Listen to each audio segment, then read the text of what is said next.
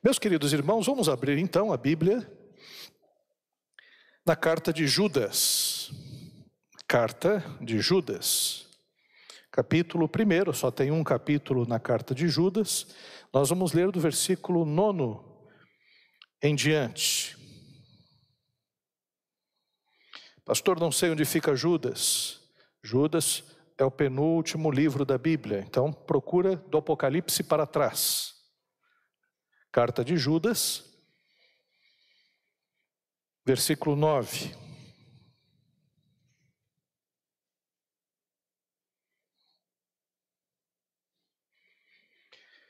A palavra de Deus diz assim, nós vamos ler até o versículo 13.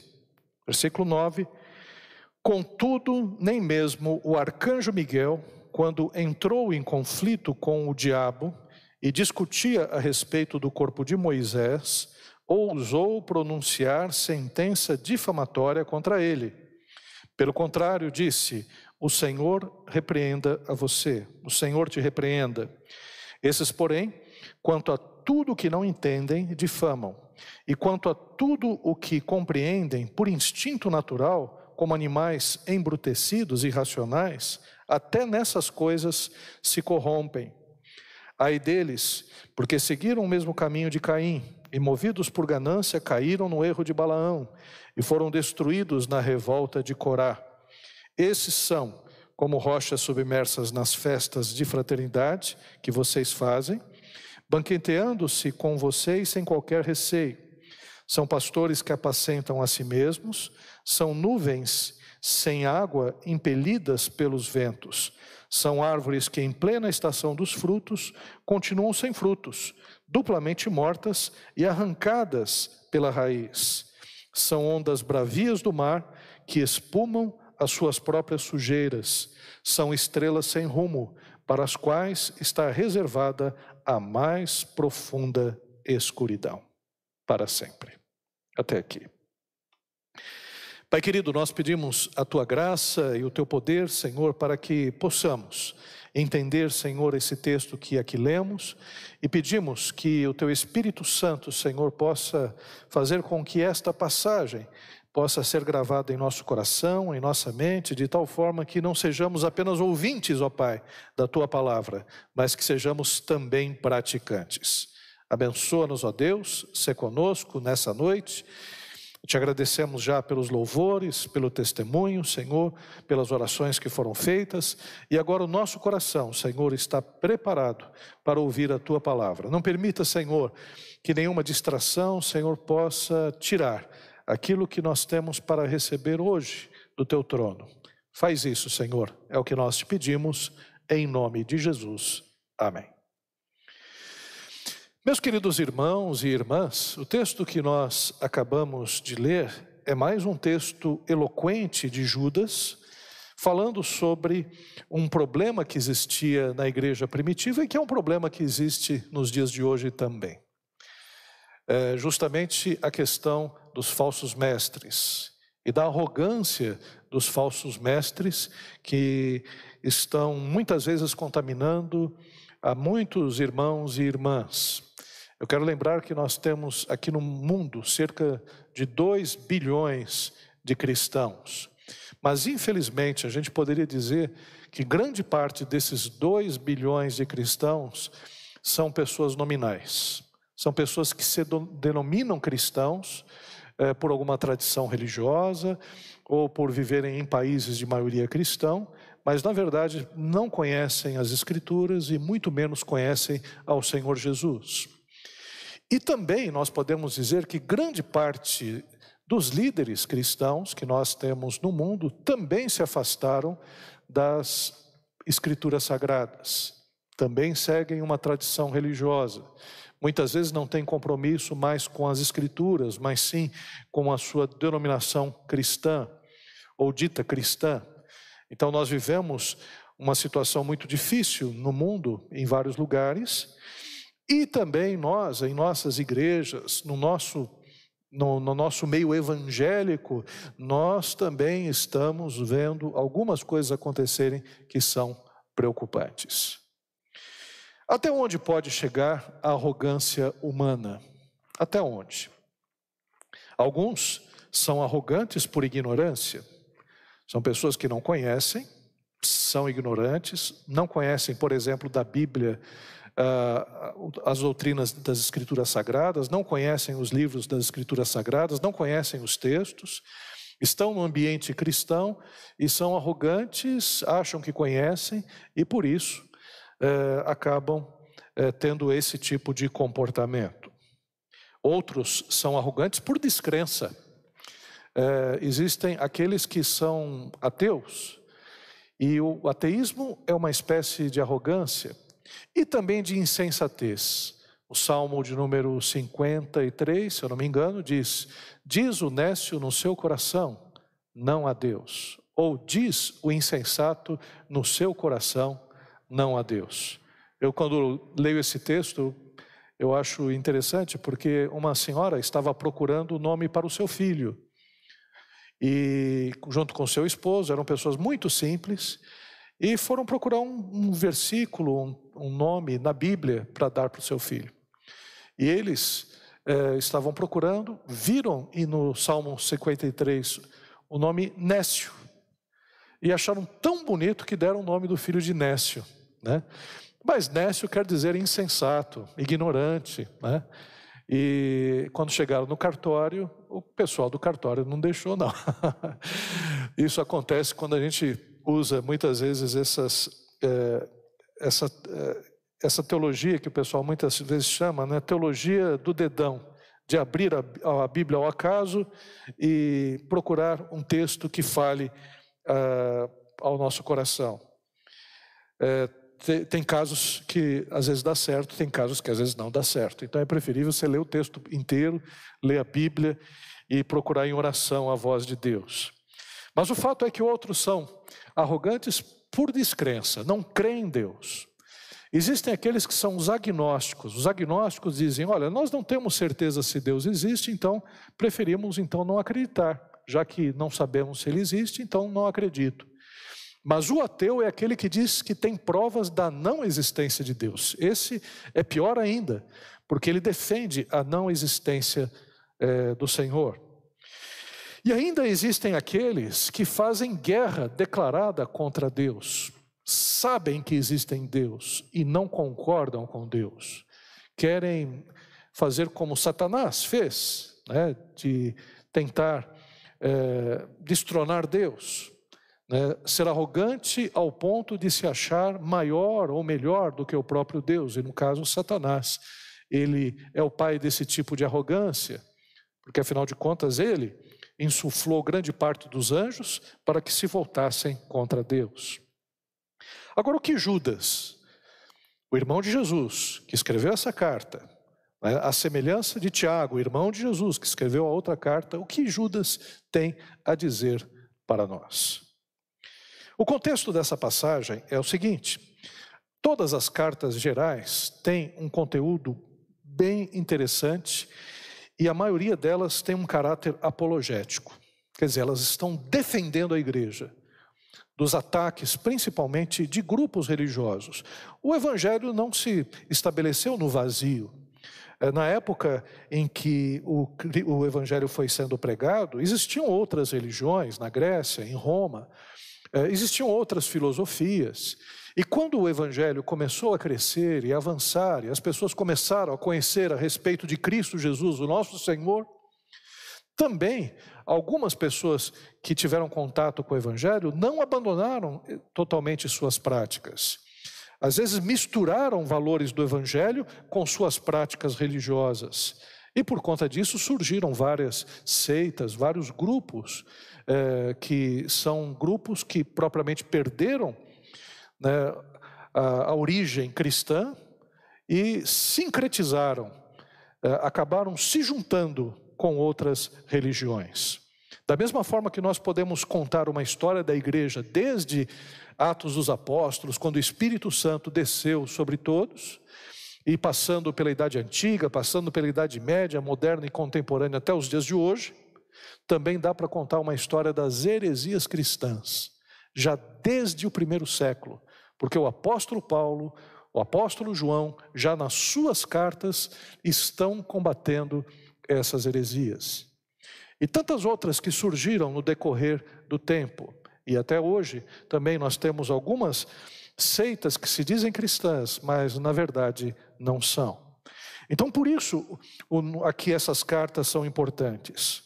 Elas apontam o perigo externo, Naquela época, o perigo externo eram as perseguições aos cristãos, e hoje também nós temos o perigo externo de filosofias, pensamentos que não são cristãos, que acabam atrapalhando a nossa própria vida. É, eu falei hoje de manhã, cerca de 450 milhões de cristãos são perseguidos hoje, das várias maneiras, desde o grau um, que é o governo faz algumas restrições, aos cristãos, algumas proibições, ou até mesmo existe um pensamento anticristão, até a perseguição física, aquela que vem às vias de fato, que faz com que cristãos sejam mortos. Cerca de 100 mil cristãos estão morrendo por causa de terrorismo, por causa de, do avanço de grupos anticristãos. Então, eh, nós hoje, ainda hoje, sofremos ataques externos. Nosso país, muito pouco, a maioria do nosso país se denomina cristão ou é cristão de fato, mas o que nós podemos perceber é que em alguns lugares a perseguição é cruel. A perseguição chega ao ponto de pessoas matarem os cristãos em nomes, em nome do seu Deus. Uh, outro dia eu recebi um vídeo que é aqueles vídeos que até o Facebook parou de postar. Vocês perceberam que o Facebook parou de postar vídeos violentos, o YouTube também parou de postar vídeos violentos? Ainda bem. Né? É, mas eu, na época em que um desses vídeos ainda estava liberado, mostrou um grupo terrorista pegando uma faca de cozinha, dessas que é difícil até cortar pão e eles, em nome de Alá, pegaram aquela faca e cortavam o pescoço de um cristão. Eu assisti, eu não aguentei assistir até o final. Foi uma das coisas mais violentas que eu já vi é, acontecerem. Tudo em nome de um Deus, tudo em nome de uma religião, e um cristão que estava ali, simplesmente por obedecer né, ao seu Deus, estava sendo morto de uma forma terrível. E muitos acontecem isso ainda hoje em vários cantos do mundo. E Judas também está pregando contra esse perigo externo e o perigo interno. O perigo interno é quando o cristianismo deixa de ser cristianismo, quando a pregação do evangelho é substituída por outra pregação, quando o evangelho é reduzido quando uh, meu sogro tinha essa expressão, ele dizia: Olha, essa igreja está pregando um evangelho de uma banda só. Ele tinha umas expressões muito interessantes, ele era uh, potiguar, sotaque nordestino, uh, e tinha expressões do Nordeste que eu achava muito boas. Ele mesmo dizia também: Esse aí. Da, do remédio só cheirou a tampa e coisas do gênero. Mas ele estava com a razão. Porque existem igrejas que pregam o evangelho de uma banda só. Por exemplo, pregam o evangelho que interessa, apenas o evangelho da bênção, da cura, da promessa, mas esquecem-se do evangelho que envolve a santificação, a busca de Deus, o crescimento espiritual, o conhecimento da sua vocação, o uso dos dons e talentos em prol do reino de Deus.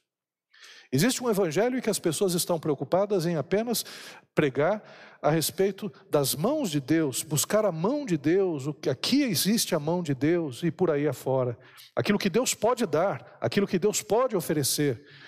Mas nós precisamos buscar não somente a mão de Deus, nós precisamos buscar é a face de Deus buscar uh, os seus atributos, o seu caráter, buscar uh, a, a, face dele naquilo que ele nos ensina. Nós temos a Jesus Cristo como nosso Senhor e Salvador, nós temos Jesus Cristo que é o nosso modelo, Jesus Cristo que é o varão perfeito, aquele que nos mostra qual o caminho que nós devemos andar. E por isso a gente tem que conhecer a respeito de Cristo, a obra de Cristo, o ensino de Cristo, os sermões de Cristo, o sermão da montanha principalmente, e todo o ensino das Escrituras Sagradas.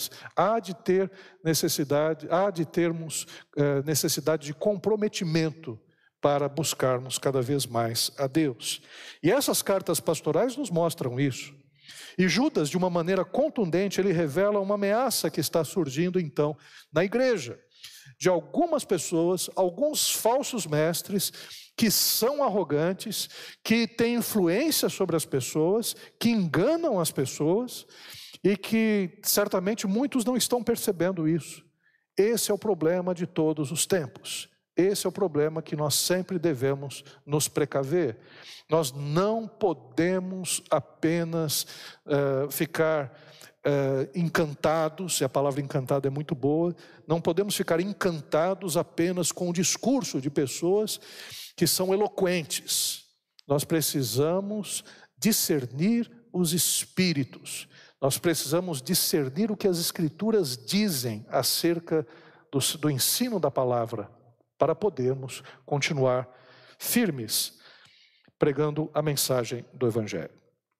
Primeira coisa que nós podemos então destacar dessa passagem, dessas passagens que nós lemos, ou desses versículos que nós lemos.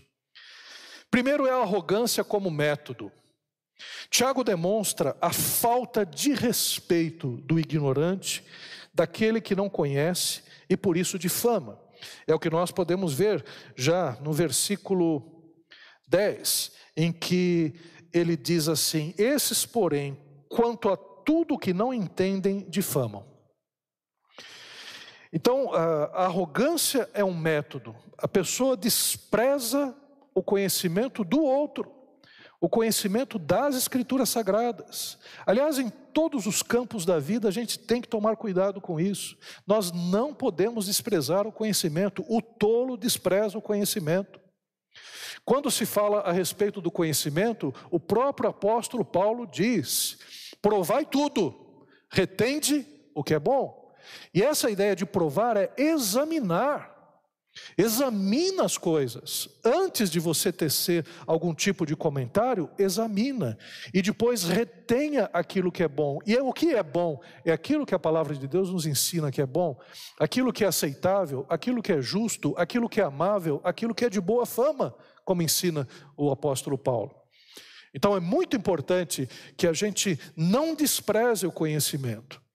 A gente às vezes despreza o conhecimento pela, pela nossa, pelo nosso orgulho. Nós não queremos dar o braço a torcer e a gente tem a mania de menosprezar o conhecimento do outro. Aliás, a questão é o seguinte: vamos pegar um exemplo.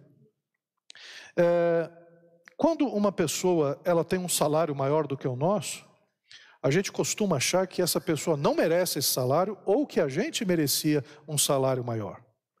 Quando a gente ouve, por exemplo, eh, um jogador de futebol ou alguém, um cantor, está eh, ganhando um salário astronômico, é claro que existe uma distorção no nosso mundo injusto. A gente começa a achar, não, isso é um absurdo. Mas se a gente perguntar para nós mesmos, né? Quanto que você deveria ganhar? A gente acha, ah, eu deveria ganhar bem, deveria ganhar bem mais do que o outro. Porque a gente muitas vezes analisa o outro por aquilo que nós somos.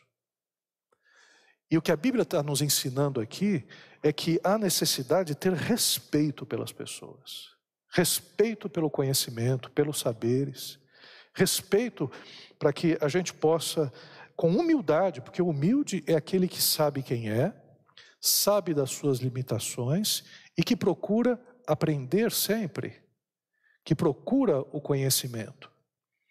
Não de uma forma solta, mas de uma forma cuidadosa. Quanto mais uma pessoa conhece humildemente, mais ela sabe que tem menos conhecimento. Aliás, quanto mais nós conhecemos, mais aumenta a nossa ignorância, mais aumenta aquilo que nós não conhecemos. Quando você entra, por exemplo, num campo, campo qualquer, você começa no campo da biologia e começa a conhecer algumas coisas, aumenta a tua ignorância, porque no campo da biologia você não conhece um monte de coisas. E aí você vai ter que estudar, vai ter que buscar o conhecimento, e assim por diante, em todas as áreas. Então, arrogante é aquele que despreza o conhecimento. Também é aquele que revela que naquilo que conhece, por não se submeter, o corrompe. Olha o que o versículo 10 diz. Ele diz: tudo o que compreendem por instinto natural, como animais irracionais, até nessas coisas se corrompem. Porque esse tipo de, arrogância do falso mestre, ele é o padrão de todas as coisas. Então, por exemplo, quando ele lê na Bíblia alguma coisa que é contra ele, ele distorce. Um dia, um amigo meu, ele disse assim: Olha, eu sigo aquele versículo que é, é tudo posso naquele que liberou geral. Falei: opa, peraí, não é assim não. Não é assim o versículo, não, você está enganado. Eu falei: não, mas eu, é a minha filosofia de vida. Quer dizer, a, a visão da pessoa distorce as escrituras sagradas. Não é ele que se encaixa naquilo que a Bíblia diz. Ele procura fazer com que a Bíblia se encaixe naquilo que ele acredita que é um grande problema e quantas pessoas a gente encontra desse jeito. Então, esse falso mestre, ou esse falso cristão, ele é arrogante justamente nesses dois aspectos. E isso acaba por fazer com que a mente fique embrutecida pela sede do poder, da rebeldia e, no contexto aqui, da imoralidade. Então, é muito importante que a gente entenda esse tipo de método para nós nos precavermos, principalmente porque diante das escrituras sagradas, se a gente lê a Bíblia, eu não estou falando da pregação do pastor. A pregação do pastor tem valor enquanto ela está baseada nas escrituras sagradas. Porque, por exemplo, um pastor, eh, nos anos 70, ele simplesmente resolveu orar para que o diabo se convertesse, para resolver os problemas da humanidade.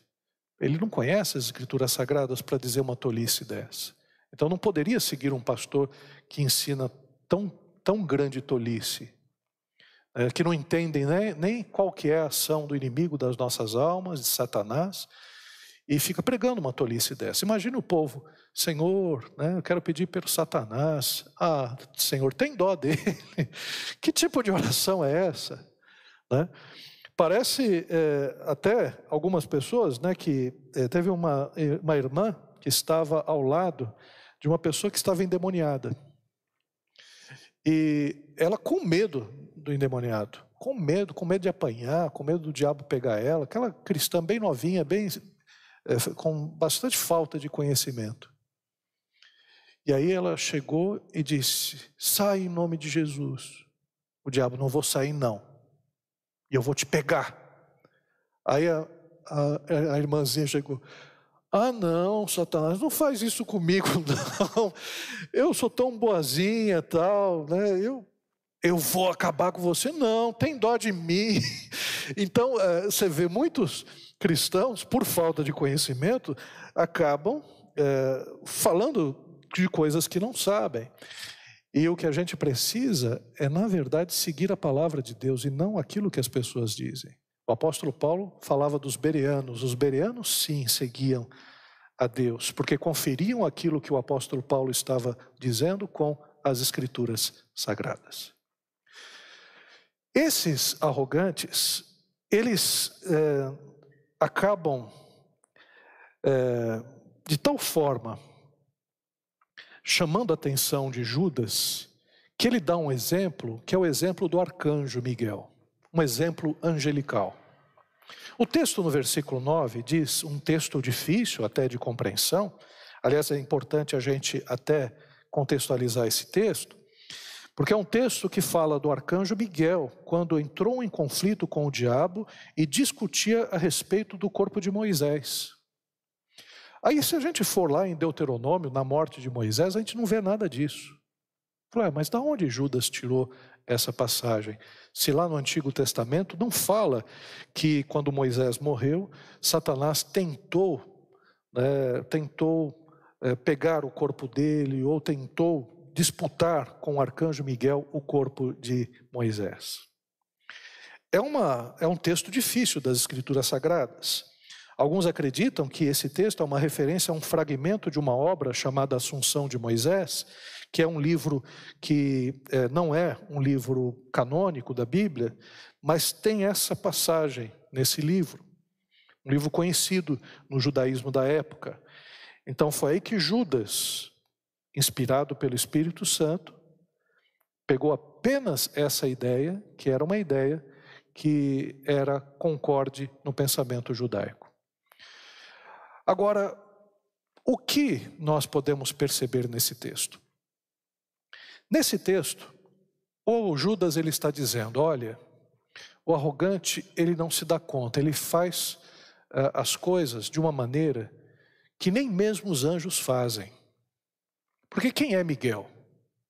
Miguel é o arcanjo Miguel.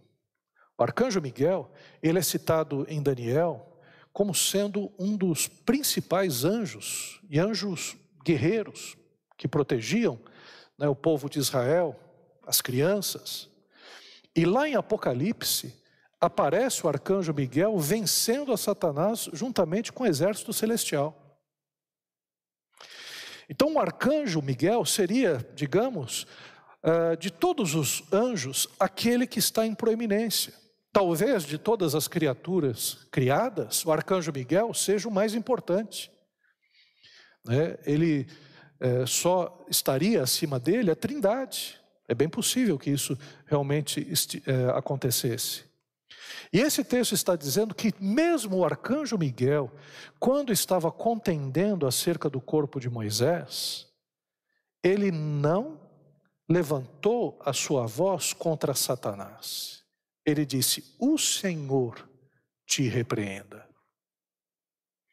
Porque ele sabia que ele não tinha autonomia para fazer as coisas, que ele dependia de Deus.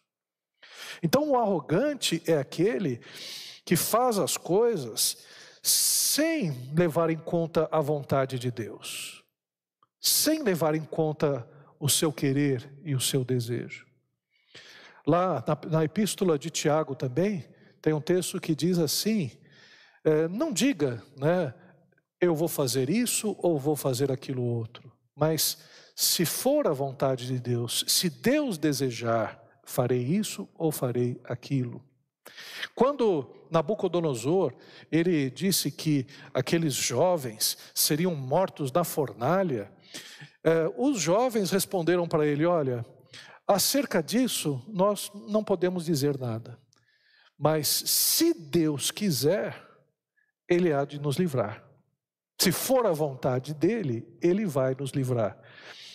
Então, a, a questão que o próprio Judas coloca, isso é um exemplo para a gente, da gente não ser arrogante. Outro dia eu vi uma discussão que me chamou a atenção. Uh, havia uma irmã que morava próximo da gente, quando eu morava em Diadema. Ela tinha uma casa uh, na minha frente, e ela era vizinha de uma moça que era de um culto afro-brasileiro. E havia uma disputa ali que a gente percebia, porque uma colocava o som alto, né, aquele sambão, e a evangélica colocava aquelas músicas altas da igreja. Então imagine para o restante da vizinhança o que significava isso. Uma disputa de músicas altas. Até que chegou um momento, claro que isso não ia dar certo, claro que haveria o conflito. As duas saíram, começaram a bater boca na rua, e essa irmã, de uma forma muito arrogante, chegou e disse: Olha, o Senhor vai acabar com você, você está mexendo com uma serva de Deus, você está mexendo com uma pessoa que é do Altíssimo, né? serva do Deus Altíssimo, é, você vai sofrer as consequências. E a outra, que não acreditava em nada do que ela dizia, falou: que nada. Você vai ver, o Exu, o Exu vai acabar com você. E ficou aquela guerra de entidades e de xingamentos, de uma supostamente que era evangélica e a outra que não era. Foi um espetáculo horroroso. Todos que estavam ali estavam né, só assistindo, se deleitando com a confusão. E por quê? Porque simplesmente, né, uma de que a gente esperava que tivesse um pensamento mais maduro, mais consequente, agiu de forma arrogante. Outro dia eu estava passando também perto de casa, passei por um, um posto e uma senhora, que não sei por que cargas d'água, estava brigando com os frentistas E ela dizia: Vocês não sabem com quem você está falando. Dando uma carteirada gospel. Carteirada gospel. Aliás, tem uma carteirada, tem uma carteira que eles colocam o brasão, né, brasão da República, né, porque há um tempo atrás você tinha algum problema com o policial, você pegava aquela carteira, mostrava, o pessoal pensava que você era uma autoridade. Hoje até o pessoal aprende essa carteira. E eu me lembro que em alguns lugares havia uh, o brasão escrito assim: ministro religioso, carteirada gospel. E aquela mulher estava dando uma carteirada em cima daqueles rapazes, naquela cultura, aquela cultura arrogante daquilo da, da que se chama. Você sabe com quem você está falando? Ora, meus irmãos e minhas irmãs, né, a gente pode perceber no exemplo de Jesus, que era o Filho de Deus, o Filho de Deus, ele recebia a todos, conversava com todos. Ele recebeu o fariseu no meio da noite, num momento que não era propício para receber ninguém, ele recebeu ao fariseu Nicodemos. Falou com a mulher samaritana, né, falou com todos e recebeu a todos, e ensinou a todos. E aqueles que eram os mais arrogantes, o Senhor Jesus respondia, evidentemente, a eles, com a energia que era necessário, mas nunca deixando de ser manso e humilde de coração. Porque o exemplo que nós temos de Jesus é de mansidão e de humildade. E nós estamos vendo aqui no arcanjo Miguel, que é da cepa dos anjos de Deus, que é daqueles que entendem como é que as coisas funcionam, que a glória é devida ao nome do Senhor e não ao seu próprio nome. Ele não disse assim: Você sabe com quem você está falando, Satanás? Eu acabo com você. Eu sou Miguel, eu sou o arcanjo, eu sou mais forte do que você. Ele chegou e disse: O Senhor te repreenda. É assim que nós devemos entender e nos relacionar com todas as coisas. Sendo a criatura mais poderosa conhecida na Bíblia, ao se deparar com Satanás, não utilizou suas prerrogativas angelicais, mas ele, nesse aspecto, ele mostra, e o texto demonstra, o perigo de desafiar o mundo espiritual sem a devida investidura. É muito complicado, eu vejo cristãos que são muito. É, é, que, que fazem coisas que não estão dentro da sua alçada, que dizem coisas que não são para serem feitas. O próprio apóstolo Paulo diz: olha, vocês não pensem além daquilo que vocês é, são. Né, em Romanos capítulo 12, cada qual recebeu o seu dom, cada qual recebeu o seu talento, que a gente possa ser fiel àquilo que Deus nos deu e não se arrogar naquilo que Deus não nos deu. É importante que nós entendamos qual é o nosso lugar, tanto no corpo de Cristo como na sociedade. É horroroso um crente chegar e ficar distratando, por exemplo, um garçom, porque ele trouxe um bife frio ou é, ele acabou atrasando, ou o cozinheiro acabou atrasando. Isso é um, isso é um absurdo. Um sujeito que é cristão, que deveria ser, é, ter paciência, que deveria se colocar no lugar do outro, entender o que está se passando na vida do outro, distratar um profissional por causa de algum problema, você pode até corrigir, você pode até dizer depois para o gerente: olha, vocês estão atrasando a comida, vocês estão com um problema, mas distratar, quem somos nós para fazer isso? Quem somos nós também para chegar e ridicularizar alguém? Ou quem somos nós para falar grosso com um morador de rua, né, para dizer, vai embora, sai daqui, você está atrapalhando, você está fazendo isso? Né? Quem somos nós? É, nós precisamos entender que as pessoas foram feitas à imagem e à semelhança de Deus. Nós estamos lidando com criaturas de Deus. Pastor Jair estava falando a respeito do, uh, do rapaz que foi levado lá no aprisco. Graças a Deus ele se recuperou, já está de volta na família. Nós, como igreja, precisamos olhar as pessoas com misericórdia. Né, com pessoas que precisam da graça de Deus, porque nós fomos atingidos pela graça de Deus, e se estamos aqui é pela graça de Deus e não pelo nosso mérito. Por isso é importante que nós tenhamos esse exemplo, o exemplo de um arcanjo, que poderia chegar e dizer: Eu prendo e arrebento, eu faço e aconteço. mas ele simplesmente disse: O Senhor te repreenda, porque ele sabia quem é que manda de fato em todas as coisas. Outro aspecto que nós vemos nessa passagem, Judas, ele mostra de uma forma muito eloquente as metáforas bíblicas ou as metáforas da Bíblia sobre a arrogância.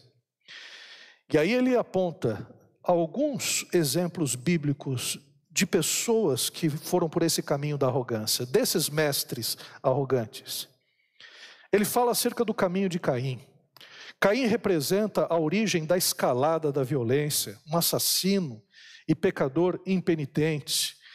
Aqueles que vão pelo caminho da arrogância são aqueles que andam pelo caminho de Caim. O caminho de Caim é o caminho do assassino. Quantas pessoas hoje estão no caminho de Caim? Pessoas que matam, que roubam, que assaltam, que invadem as casas.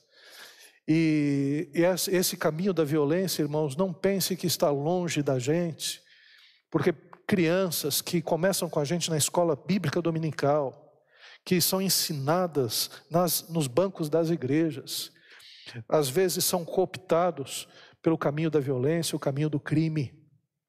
A gente viu exemplos eu conheço exemplos de jovens, de crianças, né, que foram ensinadas na igreja e que hoje estão no caminho errado. Um, um caso célebre que aconteceu há uns tempos atrás foi o caso de um jovem que sequestrou a filha do Silvio Santos, aquela menina que é crente, né? É, é da igreja, acho que Nova Vida. E o rapaz que havia sequestrado ela era uma pessoa desviada da igreja Assembleia de Deus, tinha sido líder de jovens na igreja. Como é que a pessoa chega ao caminho de Caim? É, esse caminho de Caim existe, é muito sedutor para aqueles que é, vivem uma vida que não está fundamentada nas escrituras sagradas. E esses que são mestres estão por esse caminho do pecado, da escalada do pecado, escalada da violência em suas vidas. Quando nós podemos ver, por exemplo, no campo político, pastores, pelo amor de Deus, o que, que pastor tem que entrar na política? Pelo amor de Deus, gente, vamos é, entender esse aspecto. Por que, que a gente tem que chegar e se sujar as nossas mãos no mundo da política? A gente tem que trabalhar conceitos. A gente tem que trabalhar princípios bíblicos, ensinar o povo. É a vocação. O Billy Graham, por exemplo, ele mesmo foi convidado para ser presidente dos Estados Unidos e ele disse: Olha, eu não poderia me rebaixar de função. Eu já tenho uma alta e sublime vocação. Eu não posso me rebaixar. Eu não posso fazer aquilo que o Senhor não quer que eu faça. E ele mesmo disse: Eu vou deixar de ser embaixador de Cristo Jesus para ser embaixador do homem. Eu fico onde estou. Então nós podemos perceber, quer dizer, pastores acabam entrando no caminho de Caim, acabam entrando, às vezes, nas negociatas, na corrupção que existe em, na política. Eu sei que existem pessoas honestas, eu sei que existem crentes honestos na política, mas eu fico discutindo justamente aqueles pastores que têm sede de poder, que não se satisfazem à frente de um púlpito e pastoreando um povo, quer mais, quer uma multidão, querem ser notados, querem é, ganhar mais, querem ter mais poder e acabam se corrompendo, vão pelo caminho de Caim, do pecado, da escalada do pecado. Caim representa isso. Adão e Eva pecaram, mas foi justamente Caim que começou a assassinar o seu próprio irmão. E, e, o pecado dele foi tão grave, o, o assassinato, que Deus colocou até numa uma marca em Caim para que pessoas não matassem, para que é, houvesse um freio na escalada da violência. E mesmo assim, claro, né, nós podemos perceber como a violência, o roubo, a corrupção avançam sobre a nação. O mesmo a gente pode dizer, aliás, Uh, o exemplo que eu falei a respeito do pastor se encaixa até melhor no erro de Balaão. Né, Caim mostra a escalada da violência, como uma pessoa pode se corromper e pode ir adiante sendo uma pessoa violenta. Mas o erro de Balaão é até pior, porque Balaão era um profeta, um profeta que se vendeu, um profeta que foi comprado, justamente para amaldiçoar o povo de Israel quando eles estavam é, próximos da, da terra de Canaã. E o erro de Balaão é o arquétipo daqueles que vendem a sua vocação por ganância, de gente que se vende para o mundo gospel, e às vezes não tem um. Claro que existem muitos cantores evangélicos abençoadíssimos com músicas maravilhosas, mas existem algumas pessoas que estão pensando apenas no mercado. Não vejo problema nenhum você entrar uh, na, uh, no campo da música e receber o seu dinheiro de uma forma honesta. Mas vejo problemas quando a pessoa simplesmente usa da música gospel para ganhar dinheiro e para se enriquecer, é, faz uma música artificial apenas para que as multidões elas possam cantar. Aí eu vejo o problema.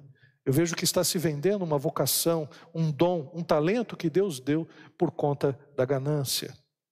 E a revolta de Coré, aqueles que se juntaram justamente para eh, se oporem a Moisés, 250 pessoas entre Coré, Datã e Abirão, que se voltaram, se arregimentaram pessoas para se rebelar contra a direção de Moisés por causa do poder. Então, o que nós podemos perceber aqui é, aqueles que são mestres, falsos mestres, arrogantes, vão por esses caminhos tortuosos que a Bíblia nos descreve. E não para aí, porque existem outras metáforas. São metáforas de sabedoria. Por exemplo, seguindo adiante aqui no texto, é, vemos no versículo 12 que são como é, rochas submersas Pessoas que estão é, como recifes de águas rasas que trazem perigos à navegação. Olha só como Judas utiliza de imagens muito bonitas e imagens muito vívidas para dizer o mal que essas pessoas fazem. Porque as, as rochas submersas, os recifes, se você não tiver né, um farol que esteja iluminando esses locais, simplesmente os navios vão naufragar. Então, esses mestres fazem pessoas naufragarem. Um pastor amigo meu, quando começou no ministério, ele me disse uma coisa que me chamou a atenção. Ele era de um ministério, não vou dizer qual o nome, e ele disse que o pastor, que era uma pessoa muito influente, né, convidava ele para pregar, ele era um discípulo desse pastor. E esse pastor pregava e pregava muito bem, falava muito bem, as pessoas ficavam extremamente tocadas pela sua palavra. E aí um dia o pastor chegou depois de um culto, convidou esse meu amigo, disse: ah, vamos sair. Ah, vamos, vamos dar uma saída, vamos jantar, né? Falei, ah, vamos numa boate. Falei, boate, pastor? O que a gente vai fazer numa boate? E ele disse assim: ah, você acha que o apóstolo Paulo também não saía de vez em quando, né, não ia numa boate, não ia espairecer? E o que a gente pôde perceber né, nesse, nessa passagem, nesse, nesse fato, e ele acabou ficando totalmente sem jeito, falou: não, pastor, pastor, pelo amor de Deus, não faça, não diga isso. Porque, pastor, para mim você acabou agora. Como é, como é que eu vou te seguir? Você está agindo de uma forma totalmente contrária às Escrituras. E o pastor chegou falou: Não, mas você é muito careta. Você é muito careta. Você é muito fanático. Teve um, um, um conhecido meu, pastor Charles, falecido já. Morreu recentemente por causa de uma operação que ele fez. Homem de Deus. Ele foi convidado para participar de um grande congresso. E ele estava num hotel juntamente com alguns pastores, pastores de mídia, pastores de alguns estados, pastores envolvidos também com multidões e com política também. Ele chegou a um certo momento, todos lá estavam brincando, falando piada. O ambiente até não estava muito legal, mas não estava tão ruim. Até que um pastor chegou, uma garrafa de vinho, ó oh, gente, olha o vinho que eu tenho aqui. E começou a servir. Aí você pode pensar, não, mas é só um vinhozinho tal. Aí pediu outra garrafa. O Charles falou: Não, não, não bebo. Aí veio outra garrafa. Eles iam pregar no dia seguinte. E o Charles falou: Me desculpe, mas pastores, o que vocês estão fazendo? Vocês estão se embriagando aqui? Vocês têm um compromisso com a palavra de Deus, têm um compromisso com o povo aqui. Como é que vocês podem fazer isso? E saiu, foi embora. Falou: Olha, eu não fico no mesmo lugar que vocês. Não fico junto de vocês. Havia um hotel, isso aconteceu numa das cidades aqui de São Paulo. Eu acho que foi lá em Aracatuba, um pastor amigo meu que disse que ele contratou um pastor né, para pregar na igreja. E aí é, escolheu o hotel direitinho para que ele ficasse. E o hotel era de cristãos. E o pastor foi lá no hotel, chegou sua, no, no seu quarto, abriu o frigobar, não tinha, só tinha refrigerante. Por quê? Porque o rapaz que era do hotel sabia que ele era pastor, tinha tirado todas as bebidas alcoólicas. O pastor foi lá embaixo, reclamou com o gerente, falou: onde já se viu? Que hotel é esse? Né? Eu chego no frigobar, não tem uma cerveja para eu tomar. E o rapaz, que era gerente, evangélico, falou: Mas, pastor, eu pensei que você não bebia. Falou: oh, rapaz, você está muito enganado, você tem que fazer o seu serviço, então faz favor de colocar algumas cervejas geladas lá no meu frigobar. Então, o que nós podemos perceber? Né? Existem rochas submersas, falsos mestres, que parece que você está ali navegando em águas tranquilas, mas o seu ensino ou o seu testemunho está cheio de pedra embaixo, que vai te fazer tropeçar, porque você também vai relativizar a palavra de Deus se seguir esses mestres. Em banquetes sem recato, esses banquetes semelhantes ao que acontecia com os banquetes romanos, banquetes orgiásticos, quer dizer, pessoas que, que se regalam, pessoas que é, simplesmente é, com o dinheiro e com o bem dos outros, né, acabam é, fazendo festas e festas até imorais. irmãos, eu, eu sei que é, é muito difícil a gente encarar isso. Mas eu gostaria que vocês percebessem, abrissem os olhos, porque existem líderes que fazem coisas que são do arco da velha. Um grupo de pastores, né, com dinheiro da igreja, foi pregar nos Estados Unidos. E lá nos Estados Unidos, o que, que eles fizeram? Chegaram, alugaram um limusine, ficaram passeando, né, agindo como se fossem turistas, sendo que o principal objetivo é que eles fossem pregar nas igrejas lá. Eu não nego que uma pessoa pode visitar, pode ir até um, um ponto turístico, mas você tem que entender o que você está fazendo, para que você está indo, com que dinheiro que você está indo. É importante que isso seja muito bem esclarecido.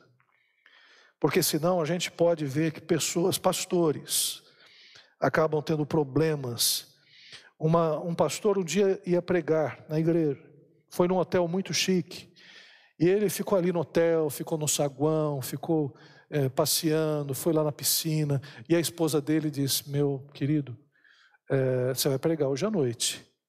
Eu falei: Não, daqui, depois eu vou pra, lá para o quarto, depois eu medito um pouco. E ele estava ali, né, se ocupando do hotel, do hotel e do hotel. Até que ele foi pregar na igreja e ele fez um sermão falando que o apóstolo Paulo caiu do cavalo. Porque ele caiu do cavalo? Porque ele caiu do cavalo. Aí no final, uma irmã chegou e disse: Pastor, onde é que está escrito que o apóstolo Paulo caiu do cavalo? Aí ele levou um susto. O texto fala que o apóstolo Paulo caiu ao chão. Não tem cavalo nesse texto. Aí o pastor, na hora, ele se arrependeu, foi para o seu quarto, orou e pediu assim: Senhor, tem misericórdia de mim. Porque eu fiquei assombrado com todas essas coisas, né, tão boas, humanamente falando, que eu não prestei atenção na Sua palavra. Eu não prestei atenção naquilo que era necessário. E além disso, o texto fala de pastores de si mesmos, sem noção e respeito à, à própria autoridade. Outra imagem que é colocada, que é a incapacidade de frutificar, são nuvens sem água, uma alusão à clara hipocrisia e à tentativa de aparentar aquilo que não são, levadas por ideias e pensamentos vãos, nuvens sem água. O que a gente pode perceber nessa passagem é que numa nuvem, na época lá da seca, e principalmente num terreno tão inóspito como a Palestina, quando se vê uma nuvem, é a esperança que haja chuva. E uma nuvem sem água é uma grande decepção para todos, porque não serve para nada essa nuvem sem água, né, num território tão inóspito como era a Palestina, era a região lá de Jerusalém. E esses são nuvens sem água.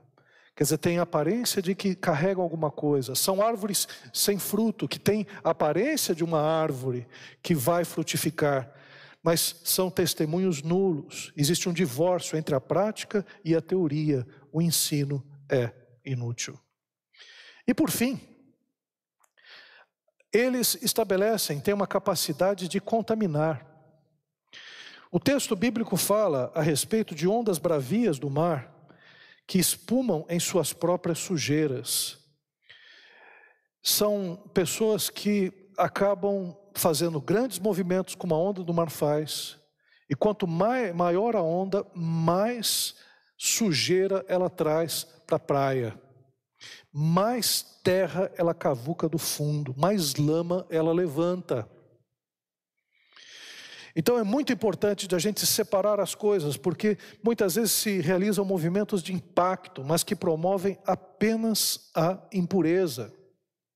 E por fim, são estrelas errantes, impressionam pelo seu brilho, mas é aquela estrela que não faz com que o seu brilho seja suficientemente forte para que a pessoa seja iluminada durante a noite. Porque quem ilumina a noite é a lua, que reflete o brilho do sol, mas as estrelas simplesmente não conseguem fazer com que haja uma iluminação suficientemente grande para que a pessoa possa seguir.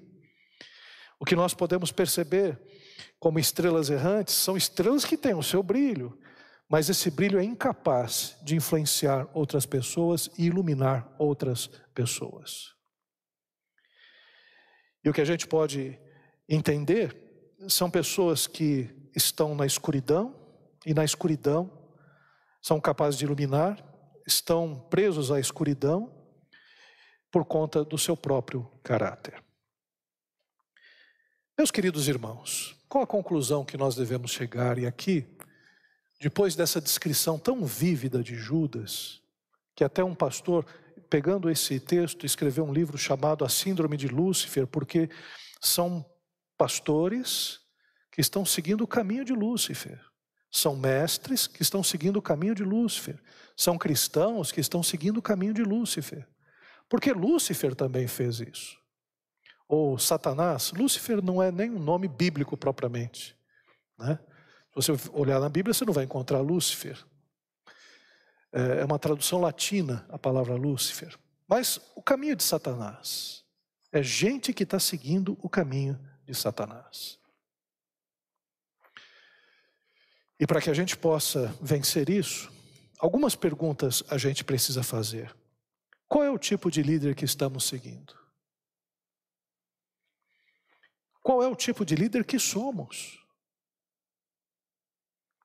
Qual é o tipo de liderança que nós estamos demonstrando para os nossos filhos, para os nossos parentes, para os nossos amigos, no trabalho, na empresa?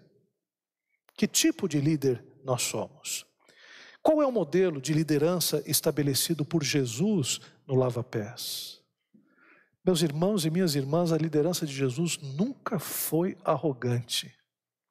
A palavra humildade ser humilde de coração. A palavra humildade quer dizer aquela pessoa que sabe o que é, que sabe suas potencialidades e sabe os seus limites. Então, a pessoa humilde é aquela pessoa que sabe até onde deve ir e onde não deve ir. E faz isso com cuidado, porque sabe quem é. Jesus Cristo sabia quem é em todo o tempo, ele sabia que era Deus.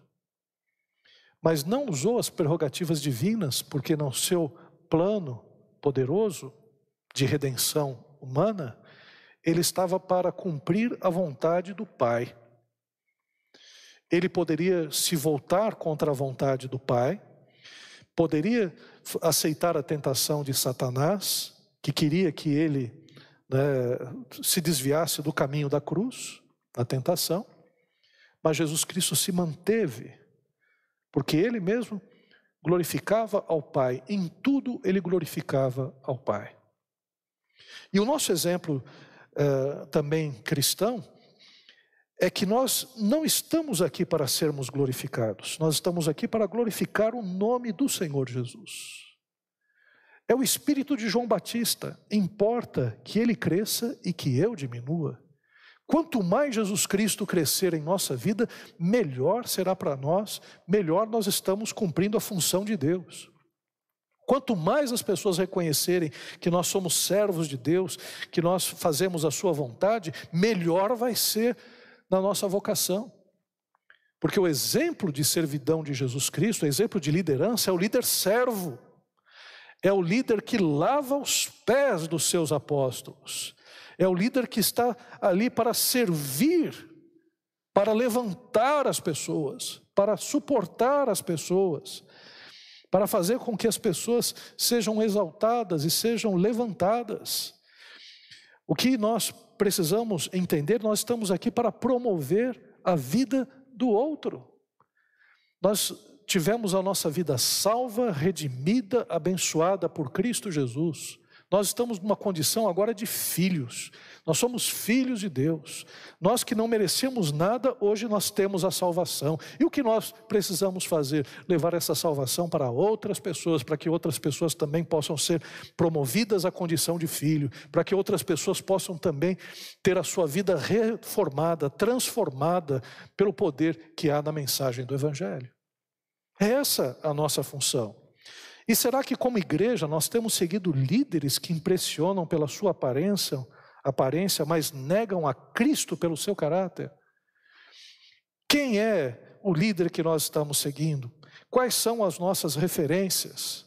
Quais são as referências dele para que a gente possa segui-lo? Realmente é um líder que espelha a Cristo Jesus ou simplesmente é um simulacro? É um pastor realmente que vive e aquilo que diz, ou simplesmente é um preletor? É uma pessoa cheia do Espírito Santo ou é um animador de auditório? É um músico que, pela sua arte né, e pelo seu dom, com humildade, com graça, né, abençoa as pessoas através da sua arte, ou é simplesmente uma pessoa que só está interessada no dinheiro, é um mercenário? É um cantor que procura com muito cuidado, um compositor que procura com muito cuidado analisar as escrituras sagradas para trazer uma música que possa ser bênção e perdurar na vida da igreja para que as pessoas eh, se voltem para a palavra? Ou é apenas um compositor que pega vários jargões, vários clichês, juntam, ou faz aquela música, né? pega aqueles textos, né? você vai atravessar o mar, você vai ser abençoado, vai ser isso, joga para cima e monta, e está pronta a música, e vamos lá, porque é esse tipo de música que o pessoal gosta. Ou é aquele profissional, profissional cristão, aliás, aquele que é um cristão profissional, que tudo na sua vida, seja ele é, uma pessoa que trabalha na construção civil, seja um pedreiro, seja um servente, seja um cozinheiro, seja um garçom, é, seja uma uh, diarista, seja um enfermeiro, uma enfermeira, um médico, é, seja um advogado, seja o que for. Cristo está na frente da sua profissão.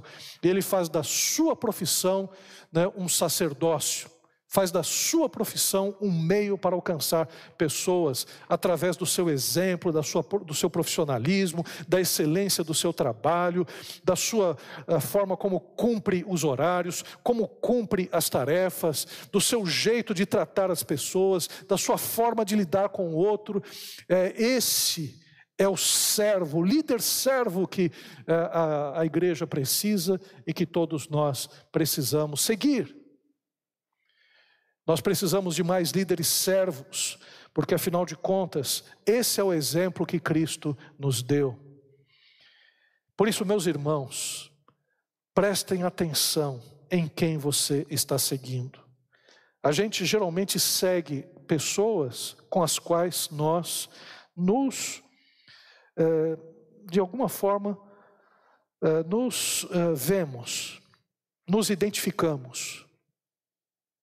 Se você segue uma pessoa arrogante, você tem muita arrogância no seu coração. Se você segue uma pessoa maldosa, você é, é essa tua maldade no coração que faz seguir essa pessoa. Se você segue uma pessoa que é gananciosa, é porque você também está preso à ganância.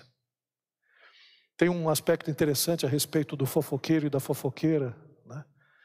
porque às vezes a gente diz, ah, esse irmão é fofoqueiro e tudo mais, mas ah, aquele que ouve fofoqueiros também é fofoqueiro. É aquela pessoa que é o combustível da fofoca. Então, vários aspectos. Quem é o teu líder? Quem é que você está seguindo? O nosso líder, o nosso Senhor, é o Senhor Jesus Cristo. Por isso, a Ele todo louvor, toda honra e toda glória e que nós possamos segui-lo segundo a sua vontade e segundo o seu exemplo. E assim poderemos mudar ao nosso redor, poderemos levar o evangelho às pessoas com um exemplo de humildade, de mansidão e um exemplo de verdadeiro evangelho. Feche os seus olhos, vamos orar. Senhor Deus, nesse instante, Pai, nós queremos nos colocar diante do teu altar. Senhor, através da mensagem de Judas, ó Pai, nós vimos péssimos exemplos de líderes, de mestres, de cristãos, ó Pai, que deixaram a pureza do teu evangelho, Senhor, para se desencaminharem, Senhor, nos seus próprios deleites, nas suas próprias vontades, nos seus pensamentos vãos. Por isso, Pai, nós nos colocamos agora diante do teu altar, pedindo, Senhor, a tua misericórdia sobre as nossas vidas, ó Pai. Nós não queremos, Senhor, que isso aconteça conosco, nós não queremos que isso aconteça com pessoas da nossa família, Senhor. Nós queremos, Senhor, viver de fato, Pai, o teu evangelho, Senhor, viver, Senhor, conforme as tuas escrituras, ó Pai, para que possamos cumprir, Senhor, a nossa vocação de sermos sal da terra e luz do mundo, Pai. Pai amado, nós te pedimos perdão, Senhor, por vezes, Senhor, quando eh, nós nos encantamos, ó Pai, com líderes, Senhor, que não são segundo o seu coração. Pedimos perdão, Senhor, por não termos analisado adequadamente, Senhor, todas as circunstâncias. E pedimos, Senhor, também a tua direção, a tua sabedoria, a tua graça, Senhor, para que possamos, ó Pai, discernir, Senhor, os corações, para que possamos discernir, Senhor, essas motivações, se de fato estão de acordo com a tua palavra ou não, Senhor. E Pai amado, nós nos colocamos agora, Senhor, diante do teu altar, pedindo a Ti, Senhor, graça, para que possamos, Senhor, ser luz, ó Pai, nesse, nesse mundo tão tenebroso, Senhor. Que possamos salgar, Senhor, essas instituições tão apodrecidas, ó Pai, desta terra, Senhor. Pai amado, nos usa poderosamente, Senhor. Não permita, Senhor, que nos acovardemos diante das dificuldades e dos problemas, Senhor, mas que tenhamos lideranças saudáveis, ó Pai, lideranças lideranças saudáveis dentro de casa, Senhor, lideranças saudáveis, Senhor, na universidade, na faculdade, na escola, Senhor, lideranças saudáveis, ó Pai, no trabalho, no emprego, Senhor, onde quer que seja, Pai, que sejamos, ó Pai, de fato, Senhor, ó Pai, pequenos luzeiros que reflitam, Senhor, a tua luz, a luz de Cristo Jesus para as outras pessoas. Pai amado, faz isso, Senhor. E Pai querido, eu quero te pedir pela igreja evangélica no nosso país, pelas denominações, pela igreja batista, Senhor, por tantas outras igrejas, Senhor.